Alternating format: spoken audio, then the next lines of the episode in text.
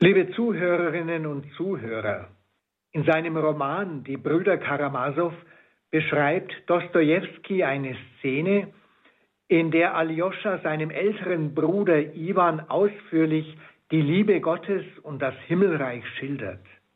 Der ältere Bruder Iwan erkennt die Existenz Gottes und die Existenz des Himmels durchaus an, aber angesichts seiner schrecklichen Erlebnisse, insbesondere angesichts des unerträglichen Leides, dem Kinder der damaligen Zeit ausgesetzt waren, will er die Eintrittskarte in den Himmel, derer er sich sicher ist, zurückgeben. Ein Angebot des Gottes, der dieses Leid zulässt, will er nicht annehmen. Rückgabe der Eintrittskarte.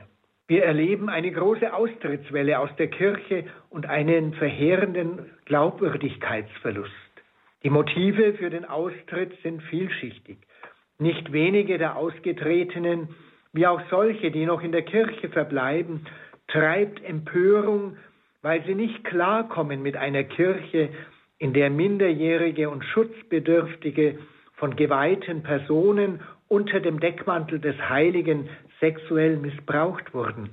Kinder und Minderjährige gehören doch zu den verletzlichsten und schwächsten, deren Anwalt gerade die Kirche zu sein hat. Kirchliche Vorgesetzte nahmen sich aber nicht der Opfer und deren Leides an, sondern schenkten ihre Aufmerksamkeit den Tätern. Viele treue Gläubige sind irritiert Sie fragen, was ist nur los mit unserer Kirche? Liebe Zuhörerinnen und Zuhörer, wie können wir wieder glaubwürdige Vertreter für die Eintrittskarte in den Himmel werden? Als katholische Kirche haben wir seit einigen Jahren große Anstrengungen auf dem Gebiet der Prävention unternommen und strenge Richtlinien gegen den sexuellen Missbrauch erlassen. Fachleute von staatlicher Seite bescheinigen uns in vielem sogar ein für die Gesellschaft vorbildliches Vorgehen. Doch das wird die Wende nicht bringen.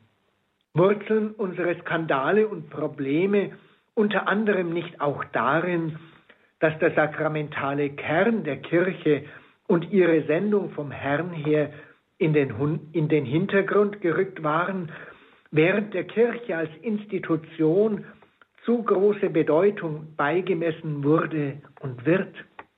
Als Volkskirche stellte unsere Kirche eine machtvolle Wirklichkeit dar, die gesellschaftlichen Einfluss ausübte. Ihr Status beeindruckte uns vielleicht so stark, dass wir die Botschaft vom Gottesreich zu sehr mit ihrer Außenseite identifizierten. Deshalb sorgte und sorgt man sich zu sehr um ihr Ansehen, möchte es schützen oder attraktiv machen. Geistliche Probleme werden oft übersehen. Nicht die Kirche soll groß herauskommen, sondern Jesus Christus, der Herr der Kirche. Nicht Ansehen in der Gesellschaft, Einfluss und Macht, nicht unsere Aktionen machen die Kirche zum Instrument des Heiles, zur Botin des kommenden Reiches Gottes, sondern ihre Sendung vom Herrn her. Es ist ihr inneres Wesen als Sakrament, dem all unsere Strukturen und unser Handeln zu dienen haben. Jesu Auftrag für die Kirche und seine Botschaft sind heute genauso aktuell wie zu Zeiten der Apostel. Zu allen Zeiten suchen die Menschen nach dem Sinn des Lebens. Sie sehnen sich danach, geliebt zu werden und Erlösung aus ihrer Gebrochenheit zu erfahren. Sie warten auf Wegbegleitung auf den Kreuzwegen ihres Lebens. Sie suchen nach Gerechtigkeit nach der Bedeutung von Leid und Krankheiten. Sie fragen, ob dieses Leben alles ist oder ob der Mensch über seinen Tod hinaus eine Zukunft erhoffen darf. Mehr der Botschaft, mehr dem Inhalt des Glaubens dienen zu wollen als der Institution und der Kirchenpolitik, das gibt der Sehnsucht und Hoffnung der Menschen wieder Raum. Wenn eine innere Glut in uns brennt, wird die Eintrittskarte in den Himmel für die Menschen interessant und attraktiv. In der Kirchengeschichte waren es oft die Laien, die der Kirche zu solchem geistlichen Aufbruch verhalfen. Liebe Schwestern und Brüder, uns allen gilt das Vertrauen des Herrn, auch Ihnen, die Sie sich ohnmächtig, nutzlos oder einsam fühlen aufgrund des Alters oder einer Krankheit, die sie ans Bett fesselt.